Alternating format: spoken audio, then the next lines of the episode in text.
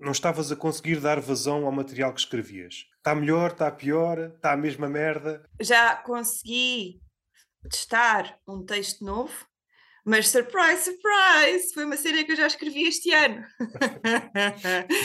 Portanto, tipo, aquilo que eu já tinha para trás continua na mesma merda. Se bem que eu em janeiro tive um monte de atuações, fiquei na merda, porque lá está, uma pessoa trabalha para pagar as contas e depois, não é?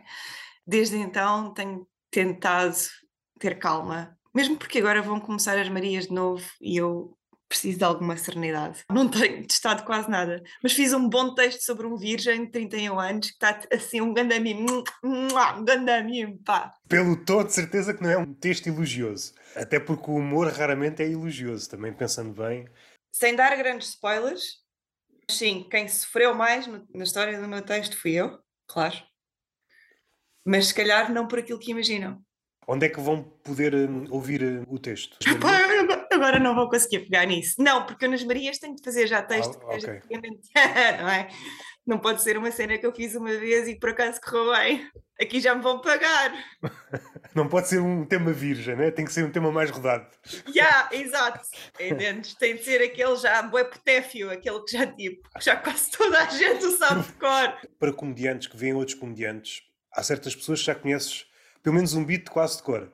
As minhas primeiras Marias, claro que sim. Aqueles 10 minutos delas, podia fazer de ponte, entendes? Podia fazer de ponte. Se por acaso alguma delas tiver algum problema nas cordas vocais, faltar-lhe a voz, tu podes fazer uma espécie de dobragem. É?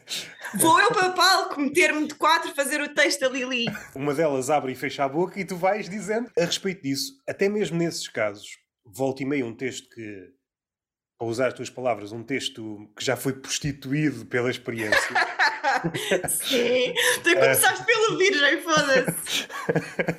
Quando surge de repente algo novo.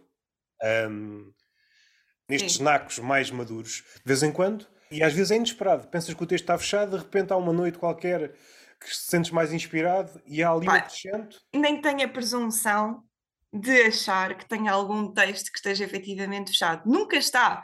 Acho que até um gajo, os grandes Netflix, Sols e etc., os gajos tipo testam aquela merda, levam para o Sol pago para ser gravado para o Netflix e se calhar metem lá mais umas larachas sem querer. Nunca está fechado.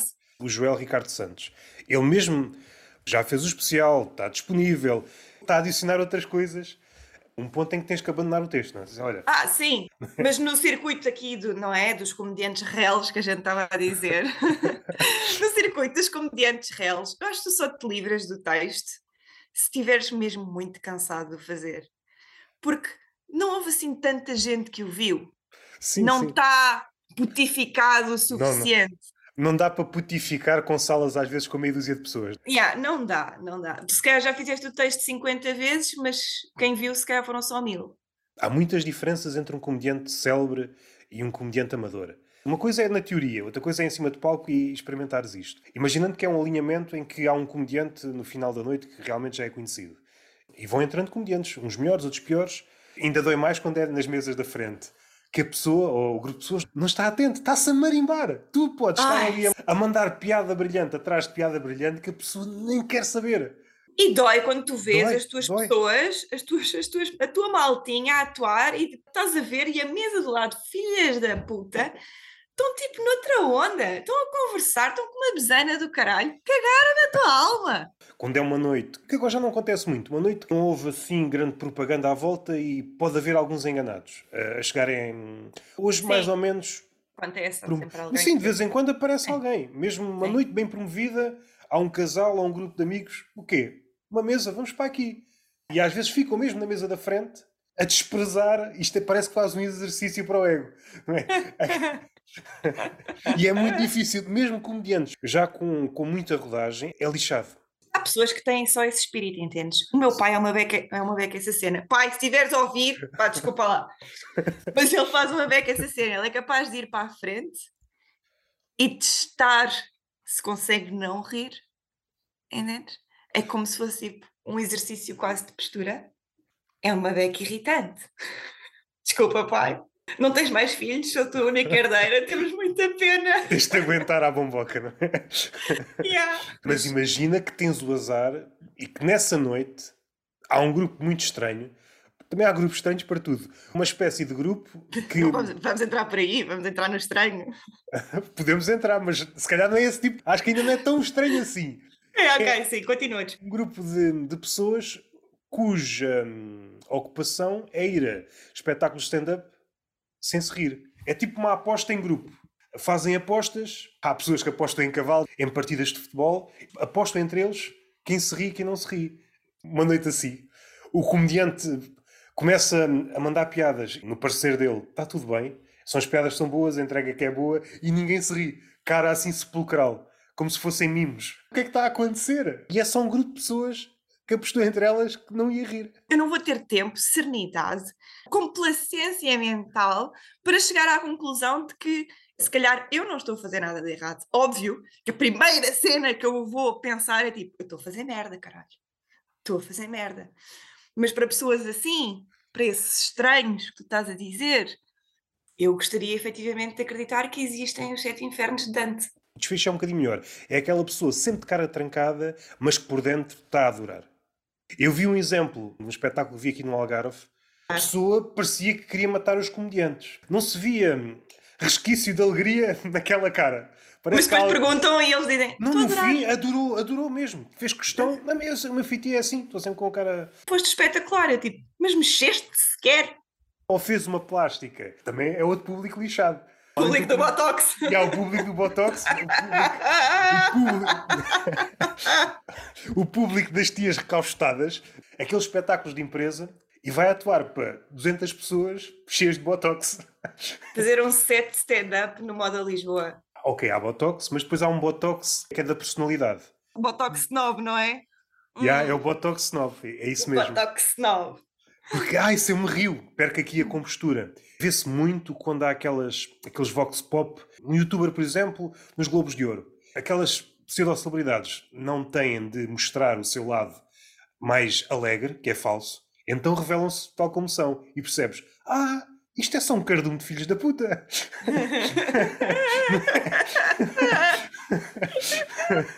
Não é só um cardume de filhos da puta.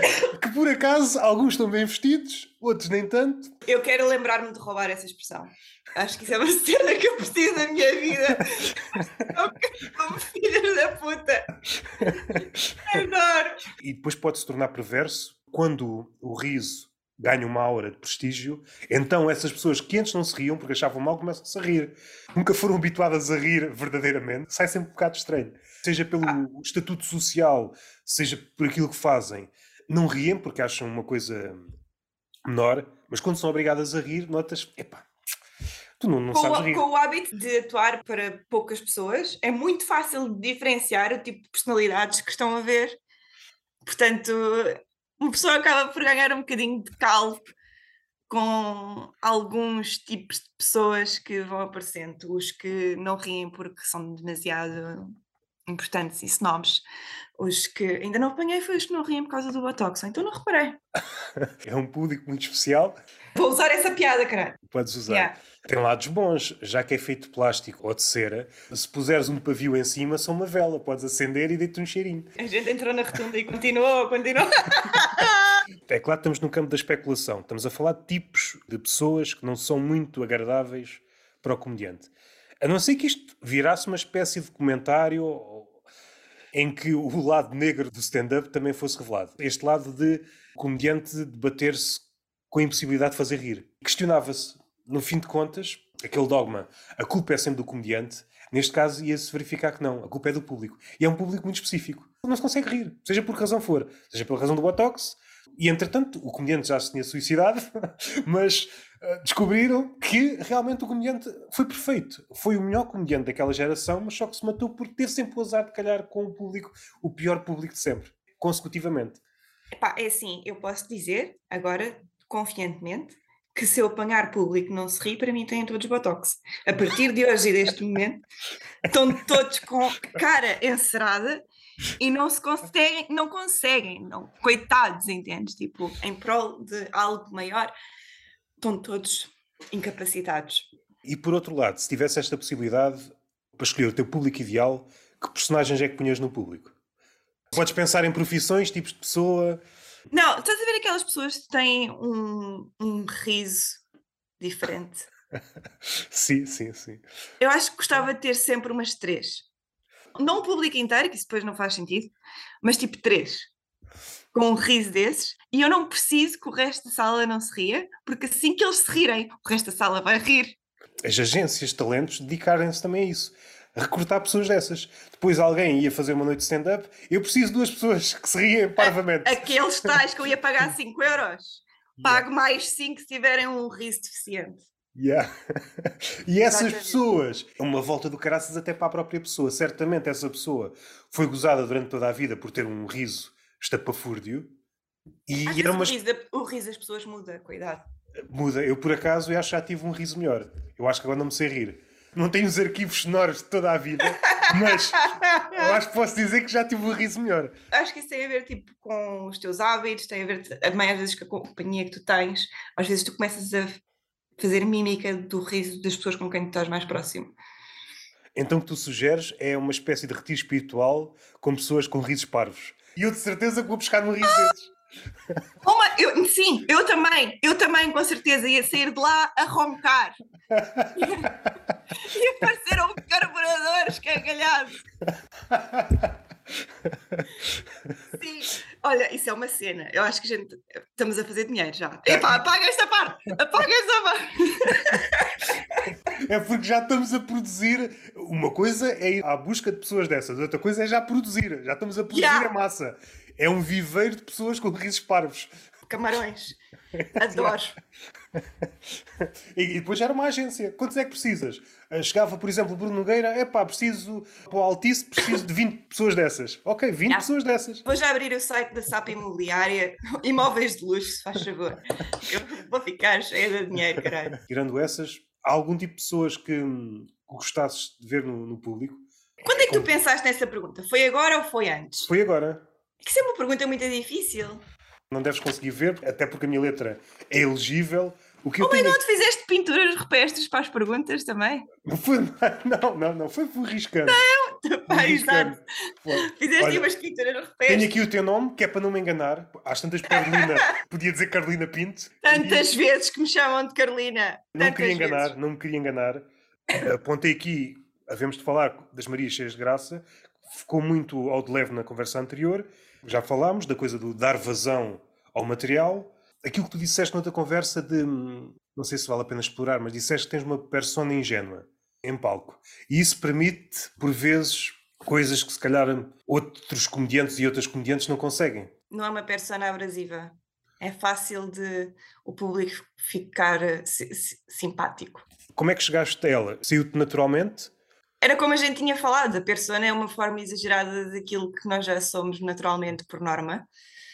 E eu, por norma, sou uma beca ingênua e inofensiva. É essa ideia que me dá, mas depois tens o outro lado em que há ali um corte e de repente, é pá, esta pessoa podia me incendiar a casa. Naquelas sessões que tu fazes e as perguntas que no teu Instagram, um, a ideia que dá é tens esse lado ingênuo, mas tens o outro lado, é pá, se eu quisesse punhamos fogo a isto tudo. Mas isso é lado... é bué de agir de explorar em palco, porque por norma o registro é sempre muito ai, é difícil. E depois tipo troco num segundo e digo vão para o caralho! Tem yeah. piada. Não tenho mais nada escrito, é o que eu tenho. Nesta nova fase das Marias Cheias de Graça, o que é que é diferente em relação àquilo que já, já aconteceu? Uma temporada que fizeste? Consegues-me explicar o conceito das Marias Cheias de Graça? A ideia que eu tenho é um conceito que já existia e que vão entrando mulheres e sem mulheres. Não quero estar a enganar ninguém, mas eu penso que a primeira vez que fizeram aquilo foi em 2014, 2015. Foi descontinuado. A Bang ficou com o conceito que é basicamente levar apenas mulheres a palco para fazer stand-up, ou comédia, pronto, vamos retirar o sticker do stand-up e dizer que são mulheres, apenas mulheres em palco a fazer comédia, e é basicamente isso, não estamos a falar de algo assim extremamente inovador. Por exemplo, o vosso entrosamento entre as pessoas que vão a palco tem alguma ligação ou cada uma faz aquilo que lhe apetece fazer? Sempre houve, pelo menos tipo, no ano passado falou-se em ter-se o cuidado de, com o hábito de ouvirmos o texto uma das outras, tentarmos fazer callbacks aos textos umas das outras, mas nada muito mais além do que isso. A Joana, a MC, tem um trabalho maior aqui em fazer um bocadinho a ponte entre aqui entre e que sai, mas de resto, e eu desta vez reforçaram de novo a importância de tentar fazer os callbacks a ver. Eu estou muito com aquela sensação de ah, olha, este filme eu já vi. Cada uma tinha o seu texto. Havia um bocadinho mais para a frente o cuidado de tentar evitar temáticas muito idênticas entre os textos, para não haver aquela seca de parecer que estamos todas a falar do mesmo. Portanto, eu acho que não havia a intenção de coesão, apenas mulheres a fazer stand-up. Para ser sincera, agora com o texto de, das coleguinhas novas, eu não, ainda não estive muito atenta. Acho que vou ter de aprender na estrada. Sabes-me dizer o nome delas? És tu? Quem são as outras? Sandrina, uh, Galga Moitas, não é? Ok, acho que esse nome não é estranho, sim, estou a ver quem é. A Rita Gaspar. A Rita Gaspar, eu acho que, se a memória não me falha, a última conversa que eu tive com o Joca, ele falou muito bem dela, salvo erro.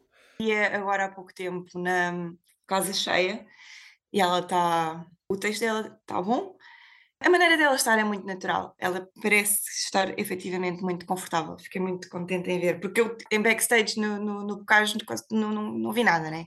E havia lá o vinho do Porto, então pior ainda. o efeito secundário é cegar o comediante. yeah, eu, eu, acho que subi a palco de pé. Estamos todos a presumir que sim. Pelo menos ninguém me chamou a atenção. Portanto, é a Sandrina Rodrigues. Rodrigues. É, Galga Moitas é do Instagram, Rita Gaspar, a Joana Neves, não é? que já fazia o, o ano passado, a Mafalda Vicente, também é novidade. Não estou a ver quem é. É tão gira, tão é cute as a button, entendes? É tão fofinha. Pronto, lá está, não ouvi o texto dela. Estamos a presumir que ela também é um espetáculo. E a Sofia Briz. Isto deve ter sido as últimas fornadas de, do curso da banca. Já está quase a chegar ao centésimo curso, não está? está acho que o último faltavam dois ao centésimo. Se ou, ou, deve estar quase, então. Yeah. Será que o Paulo vai fazer uma grande festa? Como fazíamos na escolinha? Chegávamos à lição 100. Não sei que tipo de festa é que poderia ser. Fazia uma espécie de open mic com 300 comediantes. Yeah, fazia, fazia um reunion, um, yeah. festival. Yeah. Reunion. E pronto, a nível de perguntas não tem mais nada. Agora podemos ser badalhocos. Não, não sei o que é que Tens tentado da soft até agora. Estava aqui a, a tentar recordar-me da pergunta que eu fiz à Liana Marques e gostava de ouvir a tua opinião. Deixa-me lá ver se eu me recordo. É o quê? Tem a ver com cu ou orgasmo? Queres ver? Com a Lili vai tudo dar a cu. vai tudo dar a cu. Ou seja, a Liliana Marques tem de reformar aquela frase: todos os caminhos vão dar a Roma. Não, todos Não. os caminhos vão dar a cu. Sim. É? vai, é. Os homens gostam de mulheres que se riam das piadas deles. Eu acho que isto ainda é mais acentuado quando é um, um humorista. Roça quase a patologia. Se a mulher não se ri das piadas dele, eu acho que é quase impossível manter uma relação duradoura. E depois a pergunta, eu acho que foi mais ou menos qualquer coisa do género. O que é que era pior? O homem, que é também humorista, a namorada, dizer-lhe. O que é que era pior? Dizer que tinha fingido os orgasmos durante toda a relação. Eu sabia, caralho, que ao cu orgasmo. Ou, epá, nunca tiveste graça. Nunca tiveste graça, tu não tens piada nenhuma. O que é que doía mais? Primeiro para um homem, a partir do princípio que as respostas são diferentes. Primeiro para um homem e depois para um humorista. O que é que achas que doía mais? Estamos a partir do princípio de que um homem, seja ele qual for, todo o processo de conquista e de achar que tem de conseguir alguma coisa parte um bocadinho do princípio de que o ego dele vai ter de ser uma beca magoado. Portanto, tipo, um humorista se calhar é capaz de se sentir bastante atraído por aquela que não se ri de piada nenhuma. Sejam comediantes reles e comediantes, uh, em comediantes yeah. de, de, de, topo. Uma é, se não se rir, nada feito. E depois há outros que preferem alguém que não tenha mesmo nada a ver com o humor. Nem gostem. Para não serem confrontados com uma talhante. O tema da comédia nunca vai entrar uh, nas conversas. Do meu ponto de vista, de homem semi-privilegiado e branco, ou seja, a minha opinião não conta nada, se for homem e humorista, eu acho que conta mais se a mulher dissesse que ele não tem piada. O humorista, aquele que já, supondo que já faz vida disso, normalmente Ok. funda a sua personalidade nisso, nem nessa Concordo, crença. concordo que iria contar mais. Eu sou um gajo que tem piada. Se tu abalas esta convicção, eu- Certo, concordo que conta mais. Sim, efetivamente, para um comediante, para um humorista, Se é iria saudável. contar mais. se é saudável. Se é saudável ou se não poderia tentar o tal fator da conquista, de apanhar alguém que efetivamente não se está a rir e acaba por ser quase o objetivo. Um desafio, não é? De alguma forma, a sedução é sempre isso o desafio. Se não houver desafio, Exato. não há sequer sedução. Não vamos entrar na cena do desafio com o orgasmo, se faz favor, que essa porcaria devia ser quase garantido. No caso da mulher, mulher comediante nem sequer. O que é que achas? Não tinha graça? O homem é mais difícil fingir o orgasmo durante muito tempo, mas supondo que o homem é um ator digno de ganhar um Oscar, fingiu durante meses que tinha orgasmos, o que é que é pior? Não faço ideia, não, não ia conseguir generalizar essa questão. Acho que nunca tive esta conversa com ninguém. Portanto, posso responder por mim. E por mim eu diria que ficaria muito, mas muito magoada de descobrir que ele estava a fingir durante tanto tempo. Yeah. O orgasmo. Não foi clara o orgasmo. fingir. Epá, mas Não, mas podem fingir o riso. Isso também é fedido. Yeah, é, é isso. Por norma, seja homem, seja mulher, toda a gente tem o ego frágil. Ainda mais nos tempos que correm. Nós estamos nas redes sociais e basta que alguém nos diga qualquer coisa para aquilo começar ali, como se fosse um ratinho, e começa a roer-nos os pensamentos positivos. Sim. Contudo, o humorista está noutro patamar, a nível de um ego ainda mais frágil. Muitos deles dependem dessa verdade ou dessa ficção de que têm graça. Porque se abalas essa, essa ficção, deixam de ser. deixa de fazer sentido. A vida, quase. A falta de, de orgasmos, ele pode dar uma desculpa. Não aconteceu contigo, acontecerá ou pode ter Não, acontecido. não, não, tu- pá, desculpa. O gajo não se vai durante um mês. e, então, não, não. E vira-se, e confessa-se, diz que fingiu. É bom que ele tenha uma desculpa de teor médico. Entendes?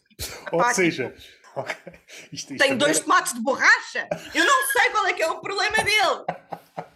Olha, nasceu com um problema mesmo muito raro, que é os tomates de borracha. Porque o pai dele era uma espécie de nenuco. com uma- Aquilo faz quack. E foi uma experiência maluca que resultou nele.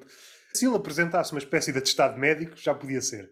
Está aqui um atestado médico que comprova que. Um mês. Não, pá, nada, nada menos do que isso. Nada menos do que isso. Ia passar mal. Ia passar muito mal. What the fuck? Deu para ver que há diferenças entre o homem e a mulher.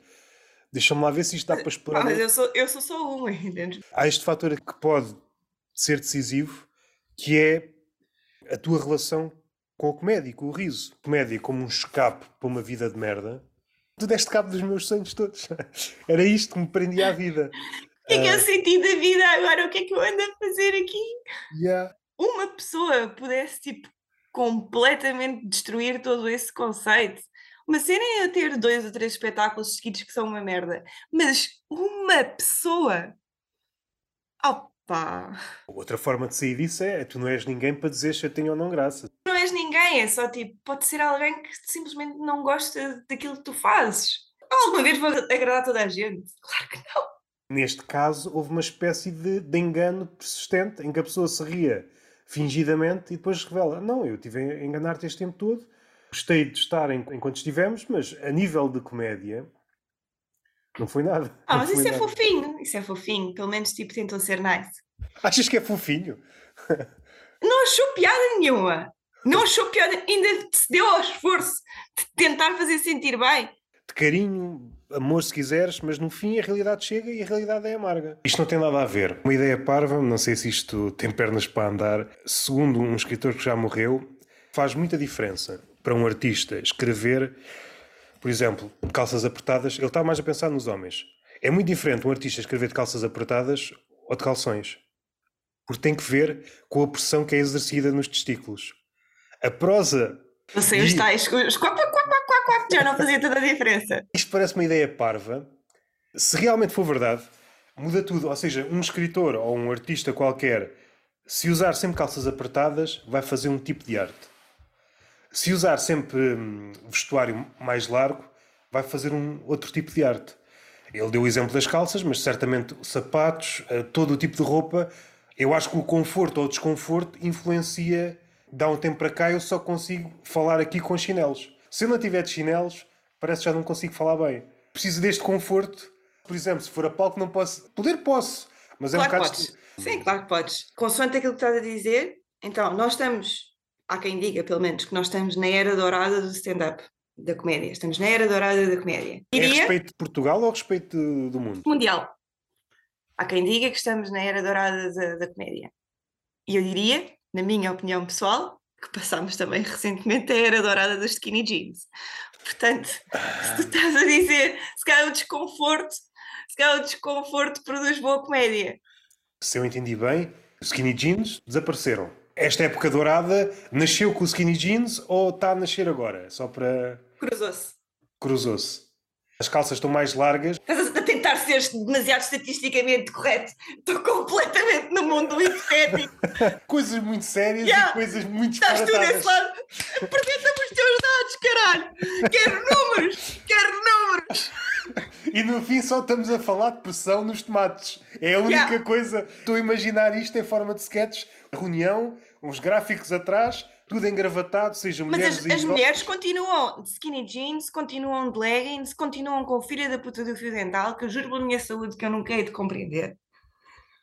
Portanto, Aplicado ao fio dental, achas que a comédia de uma mulher que usa fio dental regularmente é diferente de uma mulher que usa cuecas mais confortáveis? agora eu preciso de uma estatística.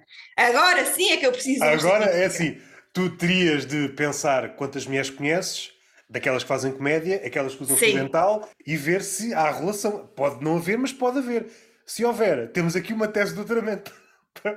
Não, é que depois tu consegues mais ou menos perceber e perguntar, tipo, então, mas com que frequência é que tu costumas escrever? Sentes, costumas te sentir inspirada?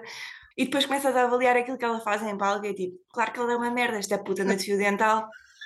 Mas pode acontecer o contrário.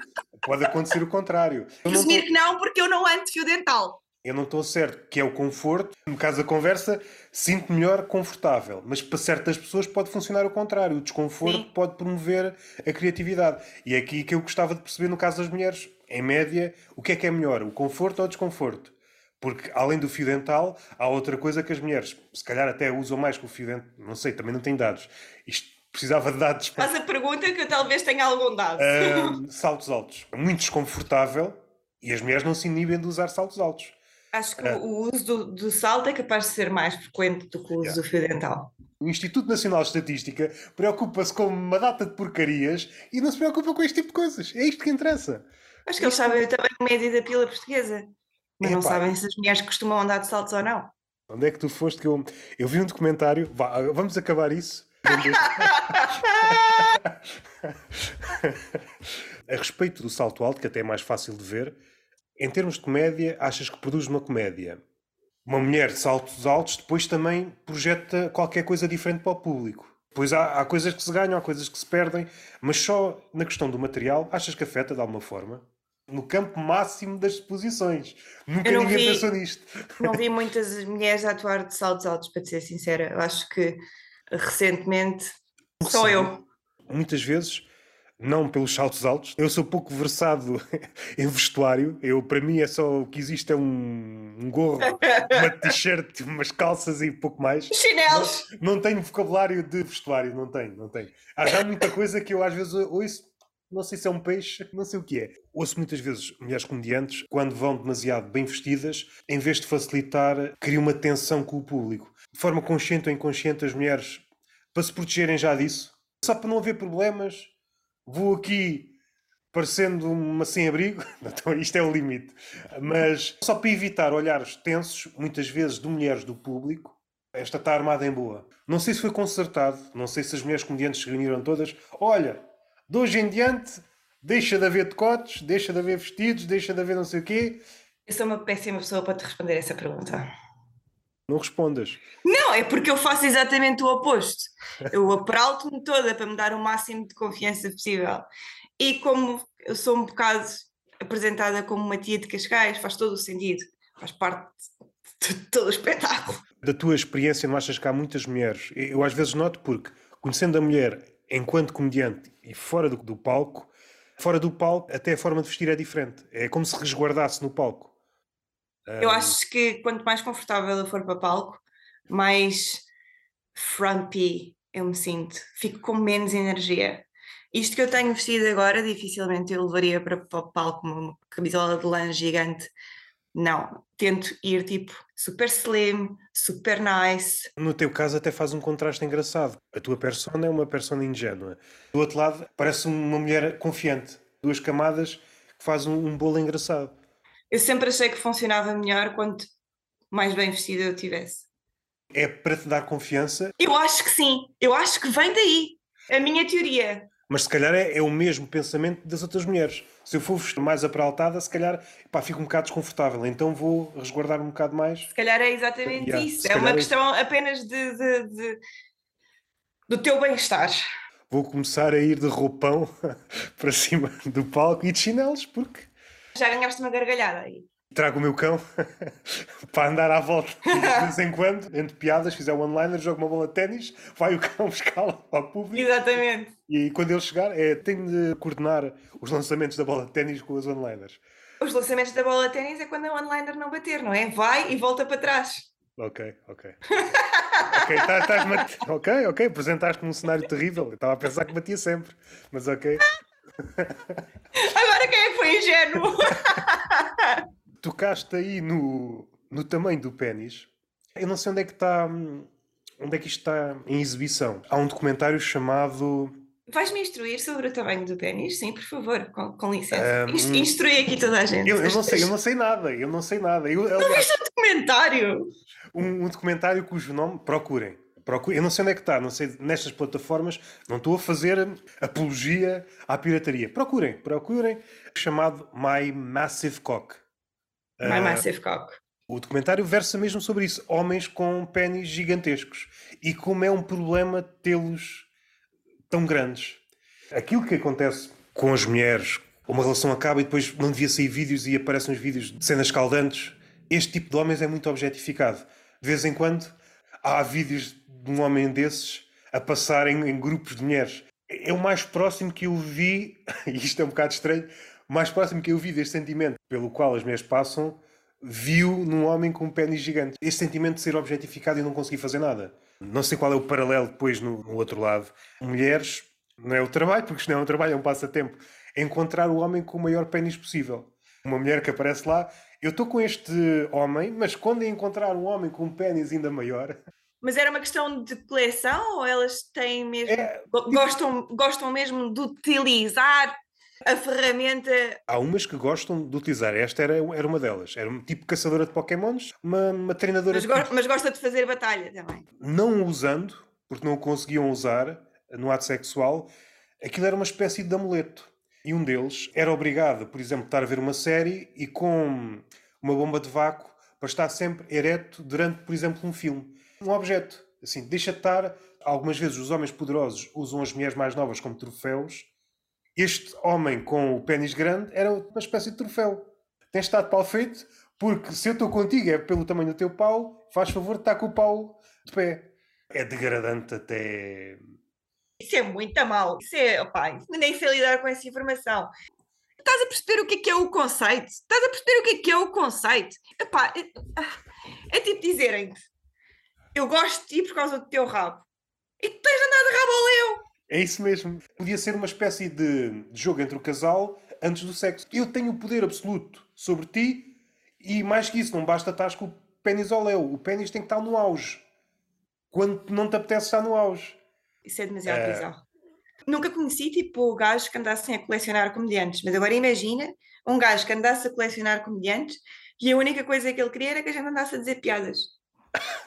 Achas que era mau? Dentro da escala. É Epá, detesto que me façam isso. Detesto estar numa cena social, virarem-se para mim e dizem: não faz lá uma piada. Do, do, nada! Do nada! Faz lá uma piada então. Já que tens, tanta, tens tanta graça, faz lá uma piada. Pá, vai cagar. Por exemplo, num círculo de comediantes, acontece quase naturalmente, é quase instintivo. Os comediantes começam quase a disputar entre eles quem é que tem mais graça. Chega a um ponto, epá, Posso mandar a, a minha, mas quando se prolonga durante muito tempo, pá, não é assim muito saudável. É pá, estamos aqui a conversar. Sai uma piada, sai, mas esta coisa de tentar medir pilinhas a nível de comédia, não sentes isso? Às vezes, quando se juntam muitos comediantes, ocorre mais nos homens. Se calhar entre as mulheres. calhar, mesmo porque eu não teria perfil para fazer isso. Se alguém me dissesse, ah, tu, tu estás assim um bocado, sim, eu sou super real, sou uma merda. Riste porquê? És um idiota? Ah, não, mas prefiro matar logo e dizer sim, sim, sim, sou a maior merda que existe. É tipo, é isso mesmo e está tudo bem. Em relação a este comentário, tem lá partes mais ou menos engraçadas. Por exemplo, um deles falhou muitas entrevistas de emprego porque a pessoa que estava a recrutá-lo pensava que ele estava de pau feito, quando na verdade não estava. Ou seja, é tão grande. Oh, coitado. Como é que tu consegues provar que não estás quando de facto o tamanho é muito acima da média? Isso era horrível! isto Yeah, tem whip it out! Whip it out! Just whip it out! É que depois, até coisas simples, eles têm de ter cuecas especiais, porque as cuecas normais, ou os boxers normais, não se adequam. Eu sinto que isto é uma cena bem complicada e estou a compreender perfeitamente a complicação da vida de uma pessoa dessas. E ao mesmo tempo, estou com boa dificuldade em sentir pena. Estou com tanta dificuldade.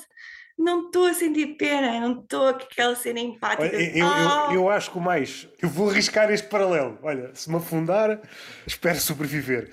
Quando vais fazer mulher- merda. Vou fazer merda. Entre pau grande e mulher com mamas mesmo muito grandes. Mesmo muito grandes. Chega a um ponto, isto não é mito. Normalmente costumam dizer: é pá, isto faz mal às costas, estou a pensar reduzi-las. Sim. As mamas, se for mamas grandes, são sempre maiores que um pênis grande. Estou a pensar a nível de peso. Depende. Ok, mamas grandes devem ser maiores do que uma Sim, é pila grande. são duas. Mostra-me os ombros, mostra-me os. Sim, mas em termos de volumetria deve ser. Bem, é- é tal- é no- nos mililitros de, de silicone. Há aquelas mesmo muito grandes que, for preciso, é um. um Double G's. Ya, ya, ya. Ou pelo menos a hipótese de reduzi-las para melhorar de vida. No caso do homem, acho que não, não tinha assim nenhum problema de costas. Acho que não é pesado a esse nível em que. Can you fucking imagine? Mas houve lá um que ponderou, e essa parte eu já, já escrevi à volta disso, eu acho que é muito engraçado. Ponderou reduzir, ponderou Exato. reduzir o pênis. Mas eles não ponderam todos? Não porque é uma. Um, um dos entrevistados ponderou. Um, Pá, desculpa, mas isto não são. Pá, exato. Dá-lhes uma beca de gozo essa merda. Vão, estão a gozar comigo. Então, Ah. é, um, é um grande inconveniente. Obrigam-me a fazer. Sou objetificado. É uma complicação. Foi uma entrevista e nem sabes o que é que me aconteceu. E só um Sa- sabes que é só que um acho pensou. Sim. Epá, tipo, não me fodam. Não é? Eu acho que tem uma razão de ser. Percebo o que estás a dizer, mas acho que tem uma razão de ser. É mesmo muito perigosa esta, hum, esta Acredito cirurgia. Reduzir as mamas não é, não é a mesma coisa. Não há muita gente a fazer, há muitos perigos associados. Não sei se passa lá umas imagens assim um bocado desfocadas que parece uma carnificina. Aqui parece uma batalha que aconteceu. Qualquer operação vai parecer uma batalha de carnificina, uma cena qualquer do super bizarra. Qualquer. Até para tirar o apêndice. Por exemplo, corre mal, o homem a partir daí tem disfunção erétil. Mas o que é que ele estava a fazer com aquilo antes? Não sei, não sei o que é que ele estava a fazer. Se calhar alugou como canoa quando ia, por exemplo. Não, é pá, mas é que tipo, entendes? Se for efetivamente muito grande, como eu estou mais ou menos a imaginar que deve ser o cenário de- desse documentário, eles não conseguem efetivamente usar muito bem aquilo. Estamos a falar, eh, acho que de 20 centímetros para cima. 20 centímetros, 20 centímetros. 20 centímetros. 20 centímetros é tipo, sei lá, já, já conheci alguns. Pá, É, eu, por pronto. acaso, eu por acaso não sei qual é o tamanho mais, mais pequenito. Eles dizem o, o tamanho em, em polegadas. Aquela ideia de que, um bocado romantizada pelos homens, de quanto maior, melhor. Quase todos eles tinham dificuldades a, a ter relações com alguém. 20 já é complicado. E deve ser complicado para a maior parte das mulheres, a menos que seja alguém com uma aventura muito especial de mental. Para a maior parte das mulheres, aquilo. pá, tipo, né? Tem de ficar uma bequinha a apanhar ar. Fica cá fora a ver as vistas. Exato. Ficar a fazer companhia ao resto, tipo, né? Vários segmentos nesse documentário. Por exemplo, em primeiros encontros. Como ele sabe que isso já vai ser um problema, muitas mulheres ao saberem aquilo depois não querem avançar. Então é uma conversa muito estranha porque nota-se que ele está à espera logo na primeira oportunidade de dizer que tem um pênis grande. Ia fazer uma pergunta bem da awkward. Ia te perguntar: se tivesses nessa situação, não querias saber antes de te meteres numa merda dessas? mas, Roberto! Mas é sempre, é sempre muito estranho. Naquele cenário, um cenário quase de speed dating. Ou a primeira vez que encontras uma pessoa. Olá, bom dia, como é que te chamas? Não sei o quê. De repente, ah, é só para dizer que tenho aqui um pênis que nunca mais acaba. Epá, é Eu acho sempre boeda eu estranho. acho, eu acho É que eles devem ganhar uma sensibilidade relativamente ao momento, não é? Mas, Mas é sempre muito estranho, pá. mas eu acho que não pode passar do primeiro date. Vá, no segundo, pá, no máximo. No máximo no Mas é sempre date. muito estranho. Lugar de mulher, mesmo que haja uma química, é claro que a sedução, se a coisa estiver a correr bem, se houver química, já está a decorrer. É sempre um mau momento para dizer: olha, é só para dizer que tenho um pênis grande. O Louis C.K. tinha, tinha um set dele em que ele falava do heroísmo das mulheres, que elas nunca sabem o que é que vão lidar, e depois finalmente quando tiram as calças elas simplesmente têm de enfrentar aquilo que está à frente Sim, delas. Tem de enfrentar a realidade. Não, é? Não de interessa enfren- se está para a esquerda, se está todo deficiente, se tem três barbas, tipo, já está ali. é trabalhar com o que se tem. Exatamente. Dava quase para um sketch. Como é que tu consegues abordar no primeiro encontro? Porque tu sabes, já tens uma experiência. Sabes que se não fizeres, depois dá merda, mas em fazendo também dá merda. Não é fácil. Há coisas, acabas por te habituar, há certos disclaimers da tua vida, tu acabas de te habituar que eventualmente têm de sair. E o disclaimer de uma pila demasiado grande para ser confortável tem de ser lançado o mais depressa possível. Não é tipo, olá, tenho uma pila grande, Tornam-se mestres neste tipo de abordagem. Quando é que tu achas que acontece? Eu diria que é antes de pagar a conta no primeiro date. Acho que seria tipo a altura mais. Pode não acontecer caso ele sinta que a química ou não há ou, ou está a esmorecer. Pode ter Está a havido, correr tudo bem, pode, está tá- tipo. pode ter havido é? química, mas a coisa está a correr mal e assim nem vale a pena dizer. Está bem, mas se depois a- estiver a correr tudo bem. No fim terá de dizer. No- no- Exato! Sobretudo se Exato. houver uma hipótese levantada no fim da conversa, isto tem uma continuação. Ou vamos para uma casa, ou vamos para um sítio qualquer. Eu acho que aí é a altura certa. Imaginando que estão num, num bar e depois vão para uma discoteca ou isso, Bastante Eh, discoteca ela descobria. naquilo que estavas a dizer do beat do CK, o CK está a pensar em tamanhos compreendidos entre determinados O- a, cena dele, sim, era uma- muito tipo baseado no, no aspecto e na situação, porque ele também já estava a chegar a uma certa idade e já tudo. assim. Eu nem estou a falar nesse aspecto, na questão do. Se Mas pensar. a questão do grande, de ser grande, e também o ser demasiado pequeno, que existe demasiado pequeno. Estava aqui pela senda, pela senda do, do grandalhão. Podemos agora dar a volta. Se calhar até há um documentário exatamente, de certeza que há já documentários sobre tudo. Se há um documentário sobre pichas grandes, de certeza que há um documentário sobre pichas pequenas. Exatamente na mesma situação. Se a coisa estiver a correr bem, o homem vai ter de dizer. Ou achas que não tem que dizer, Estamos a avacalhar, não é? ia dizer, não vai magoar a mulher, mas vai magoar de outra forma. Vou contar a história curta, pun intended, do bacano que ficou para sempre conhecido como o marcador. Eu fui para a casa do gás, a coisa desenrolou-se e eu não estava a perceber porque é que ele estava tão satisfeito. Eu tive de ir pôr a mão para perceber que, ah, está aqui qualquer coisinha. Porque eu não sentia nada. O gajo era do tamanho do marcador BIC. O que é que é um marcador BIC? Os marcadores da BIC. Marcadores. Ah, ah, isto, isto que eu tenho aqui, isto que eu tenho aqui na mão. Pensei Era um marcador. A primeira associação que eu fiz foi um são da marcador. BIC. São da Uma- Stabilo. São da Stabilo. Foi um marcador de, de livros, vá. E assim, caraças, tão fino. E Verdadeiramente tiny. Eu não sabia o que é que estava, no que é que estava a passar. O gajo estava super satisfeito, a curtir bué. Eu tipo... Ah, pera. Fui lá pôr a mãozinha e efetivamente parecia que se passava qualquer coisa. Mas era quase um clitóris, eu não percebia o que é que estava a passar. Se eu não deveria ter sido avisada, era pior se fosse grande. eu acho que fica o peso todo em cima da mulher. Salvo seja porque é pequeno, o peso não é muito a brincar. Eu não, eu não lhe disse nada, não lhe disse nada. Para um homem pode ser muito. pode roçar até quase o trauma, dependendo da reação da mulher. Imaginando que tem uma reação, ah, se é realidade ou é ficção. Uma mulher que dissesse, ah, eu com isto não trabalho. eu acho que se fosse hoje em dia, se calhar tinha dito isso, coitado do rapaz. Mas na altura. Mas não achas, entre uma situação e outra, eu percebo que as coisas têm de ser ditas, mas se tudo fosse dito realmente, quase burocrático, imaginando que no primeiro encontro a coisa está a correr bem, há química, ok, para não haver problemas de maior quando houver sexo, vamos preencher tipo uma espécie de inquérito. Diz-me lá, Quanto é que o, o teu país tão horrível. Isso é yeah. tão horrível. Estamos a caminhar mais ou menos para aí. Nos Estados Unidos já há qualquer coisa desse género. Acontece algo do género com as aplicações de dating, não é? Há pessoal que já entra tipo em da PJ. É só desconfortável. Não tenho muita experiência, nem positivas nem negativas na, nas aplicações.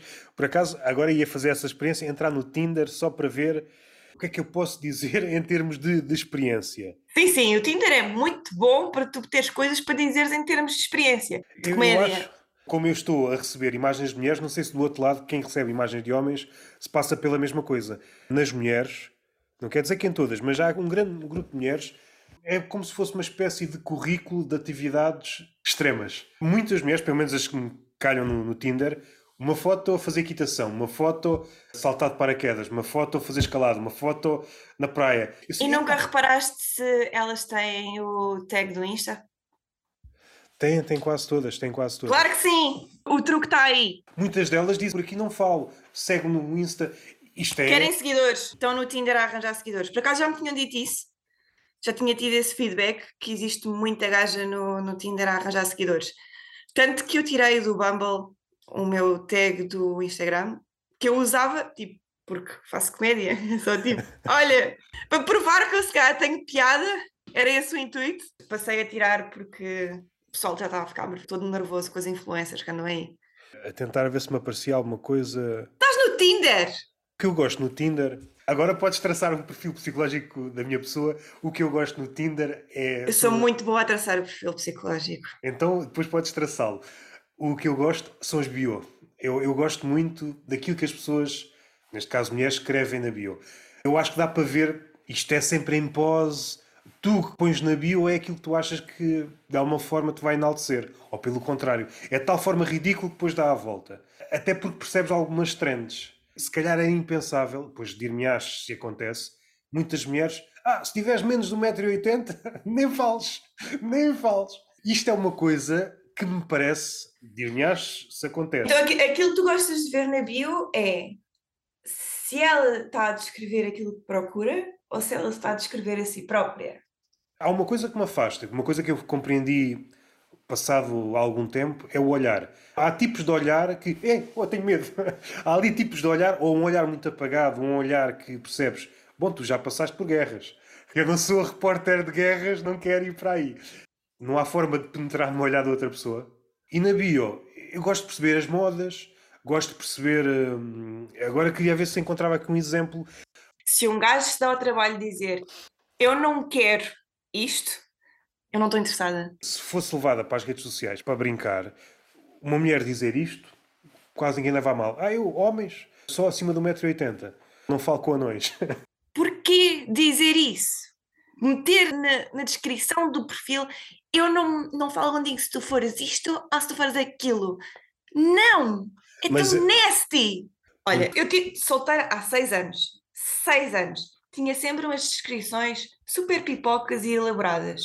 Mandei tudo abaixo, instalei o Bumble no início do ano e pus três fotografias e pus na descrição: faço stand-up. E entretanto conheci alguém.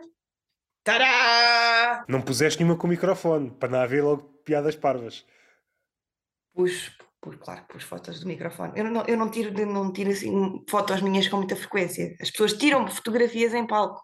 Houve alguma abordagem dessas? Não, por acaso acho que nunca me disseram isso. Acho que tu és o gajo mais nasty das aplicações. Sou, se falasse, como eu, eu não falo. Sim, ok. Falaste com ninguém, ainda não falaste com ninguém. Espírito treinador de Pokémons. Colecionas, mas não vais à batalha. Eu acho que há aqui qualquer coisa perversa porque começas a avaliar as pessoas de forma muito. Aquilo que há pouco estava a dizer dos olhares, o cabelo, não sei o quê. Este lado de picuinhas, pode começar. Demasiada permissão, não é? Yeah, e tu, tu, tu às tantas parece que estás numa prateleira a ver o objeto. Não, isto está aqui um bocadinho machucado aqui neste canto, não vou levar este. Sim, e há mais, portanto não preciso de. Sim, há, Yeah. há- há qualquer coisa desumano nesta escolha, nesta, se não houver este, há 10, não houver estas 10, há estas 40. Eu tinha um grave problema quando me aparecia um gajo de, de farda de polícia ou militar ou de piloto. Não consigo lidar. Os gajos têm God complex.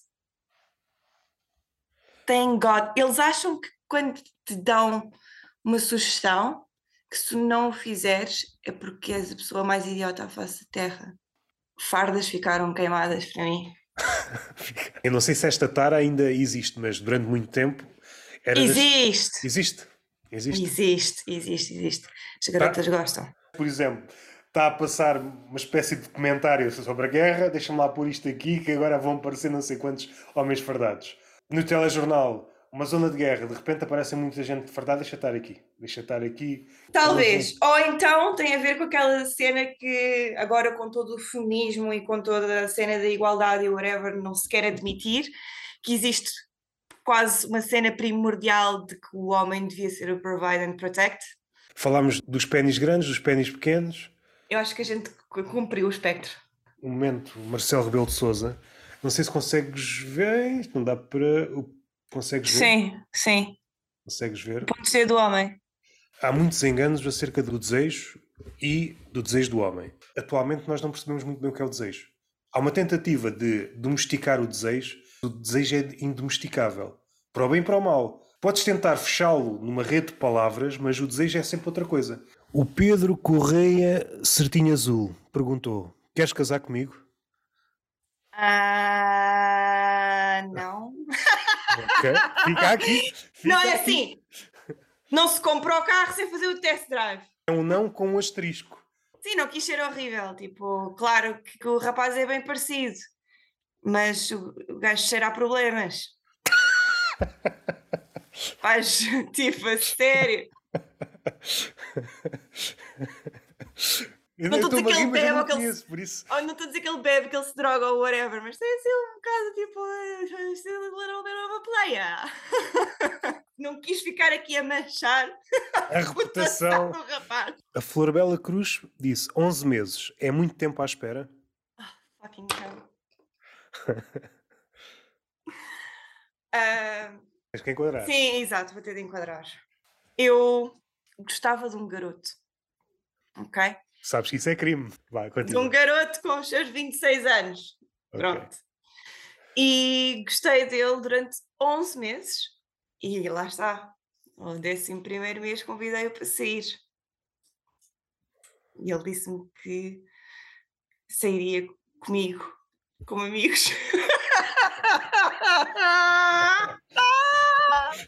11 meses depois de ter ganho finalmente os tomates para E depois penduraste os tomatinhos outra vez na prateleira. Pô, não me fizeram falta, ficam aqui outra vez. Yeah, e 11 meses é muito tempo. Yeah, ou seja, logo. Devias usar como exemplo o testemunho do, do homem com o pênis grande. Deve ser logo na primeira interação, dizes logo para o que é que vais. Esse, esse lado, essa transição. A transição não, para isso era preciso ter existido um antes. Houve um antes ou um depois na tua cabeça. O que é que sentes quando passas para essa zona e que normalmente é uma zona sem regresso? Eu presumia sempre que fosse não e tinha medo de perguntar. Então preferia viver na minha bolha de fantasia, que estava bem da bem. Já, na tua bolha de fantasias já estavas casado e com cinco filhos. né? E tinha comido de todas as formas efetivas. Mas pronto, não é? Ah, uma pessoa assim que pergunta e sabe, a bolha quebra, né? Passado um, um mês de lamber as minhas feridas e do meu luto, não é? Porque eu, na minha cabeça, andei com ele durante 11 meses, portanto, tive de fazer o meu próprio luto, lamber as minhas feridas e ficámos amigos, está tudo bem. Há sinais, mas os sinais nem existem. A nossa interpretação é que, hum, é que por vezes nos engana. Há sinais que parece que gosta, mas parece que não gosta. Sim, é que a cena era essa, entendes? Eu, tipo, eu sempre fiquei com a sensação de que era um não. Sem nunca ter flertado muito. Mas as pessoas estavam à minha volta e tipo, tu não podes saber? Como é que tu te atreves a presumir? Se calhar até dá. Tu és tão fantástica! Eu tipo, ok, pronto. Faz falta um workshop de voltar à vida real após estar na, na fantasia. É custoso. Posso sempre ter, para meu prazer, não é? Aquele pequeno gostinho de dizer: Então eu não disse! Eu não te avisei! Confrontaste essas pessoas que disseram isso? Claro que sim. e, e lembras das, das respostas? A resposta é sempre a mesma. Ao menos tentaste. Agora já sabes.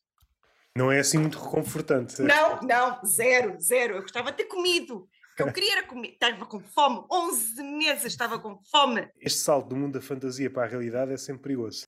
Se custa mais para o homem ou se custa mais para a mulher. Quem é que o homem fant... não, não está quase habituado. Vou pôr a pergunta de outra forma. Quem é que fantasia mais? Quem é que achas que isso, fantasia mais? Isso eu não, não faço ideia. Não, não faço ideia. Eu diria às mulheres. Acho os homens um bocadinho mais práticos numa fase inicial. Mas se demorarem bastante tempo, acho que a coisa fica equiparada. Cada um a viver a sua história do, de amor sim, sim, sim. Yeah, yeah. Eu acho que não tem mais nada. E mesmo assim já não tinha nada. Conseguimos estar aqui durante algum tempo. Foi uma conversa muito fixe. Ah, antes que me esqueça, onde é que as pessoas te podem seguir? Onde é que as pessoas te podem ver? Eu agora só vou fazer as Marias cheias de graça. Atuei imenso em janeiro, algumas correram mal, estou deprimida. Portanto, agora será só as Marias cheias de graça, arrancará em março, 11 em Alpiarça, 18 no Sá da Bandeira e onde haver mais datas até maio. Mais do que isso, também é de lançar um podcast este ano, vai se chamar Bibadi Babadi Pussy. A última parte fixei. Da Cinderela Bibadi Babadi Pussy. Mas a Cinderela não dizia Pussy, no fim. Não, claro que não. Ah, estava a ver que havia uma versão. havia uma versão que eu desconhecia. Bibadi Babadi Boo! Eu vi a versão da Disney assim mais. A versão existe. Eu gostaria de imaginar que não que eu inventei o conceito, mas se calhar existe. Claro, Pornografia é vasta e extensa. É um universo paralelo. Tudo o que possas imaginar, há uma versão no mundo da, da, pornografia. Mas isso é entrar já no mundo das teorias da conspiração. Não sei se quer manchar o nobre mundo da pornografia. Ah, agora pensando em pornografia, há aqui uma figura, não sei se estás a par, dentro do, dos gurus motivacionais, surgiu uma nova figura que é o guru antipívia para os homens, não sei se há uma variante feminina. Se calhar há. No caso dos homens, é se vocês querem atingir os vossos objetivos, não se masturbem.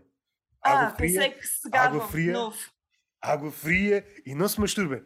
Digam não, digam não às punhetas. Há várias pessoas a aparecer com esta mentalidade. Isto é voltar quase a regredir uns belos séculos de que a masturbação é o pior de todos os males. Causa cegueira. Tocaste aqui em temas causa da cegueira e eu recordei-me de uma coisa. Isto Mas aqui... o conceito era esse, não era? É, exatamente, o exatamente. O conceito era esse. E este não está a fugir muito. Atenção, porque está basicamente a dizer que tu não consegues ter a visão para cumprir os teus objetivos. Mas sabes que além disso, o ano 1000, salvo erro, século XI, não interessa o livro, em que fala dessa parte da masturbação e essa história do cegar, tudo que pudesse aparecer de mal no teu corpo, a culpa era da masturbação. Tu ias ao médico, naquela não sei se podias chamar bem um médico, mas o médico perguntava: Você masturba-se? Masturba. Ah, até normal, você tem um pulmão na cabeça. Você masturba-se, está à espera do quê? Todas as doenças que possas imaginar, a masturbação. sério? Houve uma altura na história humana em que a masturbação foi a causa de todos os males. O que chegou até nós foi a cegueira. A resposta é. de, de, toda a medicina estava yeah, na masturbação. Yeah, é, ser médico nessa altura era boeda fácil. Era só esta pergunta. Se dissesse sim... Era porque... sanguessugas e punhetas. é porque se a pessoa dissesse que não, o médico só tinha que insistir. Eu sei que você masturba. Ok, masturba. Então, então não, está aí a causa. Não, não esfregou três vezes quando fez xixi. Isso já, já é um tumor. Três vezes já é um tumor. Outra coisa engraçada é que nessa altura houve um género literário que era a autobiografia do masturbador. Uma espécie de diário em que uma pessoa que se masturbava contava era um diário médico, portanto. Homem ou mulher, mulher menos, porque na altura era mais difícil uma mulher uh, escrever livros. Meu querido diário, hoje bati uma punheta ao meio-dia. É claro que não devia ser este tom, mas no fim de contas era a confissão que tinhas masturbado. Imaginar que isto era um género literário, para mim é delicioso. Espero que tenhas gostado. Se quiser Claro dizer- que sim. há uma coisa que tinha ficado por dizer, é claro que há sempre hipótese para depois uma terceira daqui, daqui a algum tempo. Devem ter ficado coisas por dizer, sim. Mas pronto, a gente depois fala de novo quando eu marcar o casamento com o Pedro Correio. Mas primeiro é o test drive, não é? Que disseste. Pá, não se compra o carro! Não se compra o carro, pá! Não se compra! Chegaste a dizer as tuas redes sociais, ou não? É Catarina Pinky, em todo o lado. É assim? É, o handle é Yeah, devia fazer isso, devia fazer Ah, isso. mas- Catarina Pinky em todo o lado.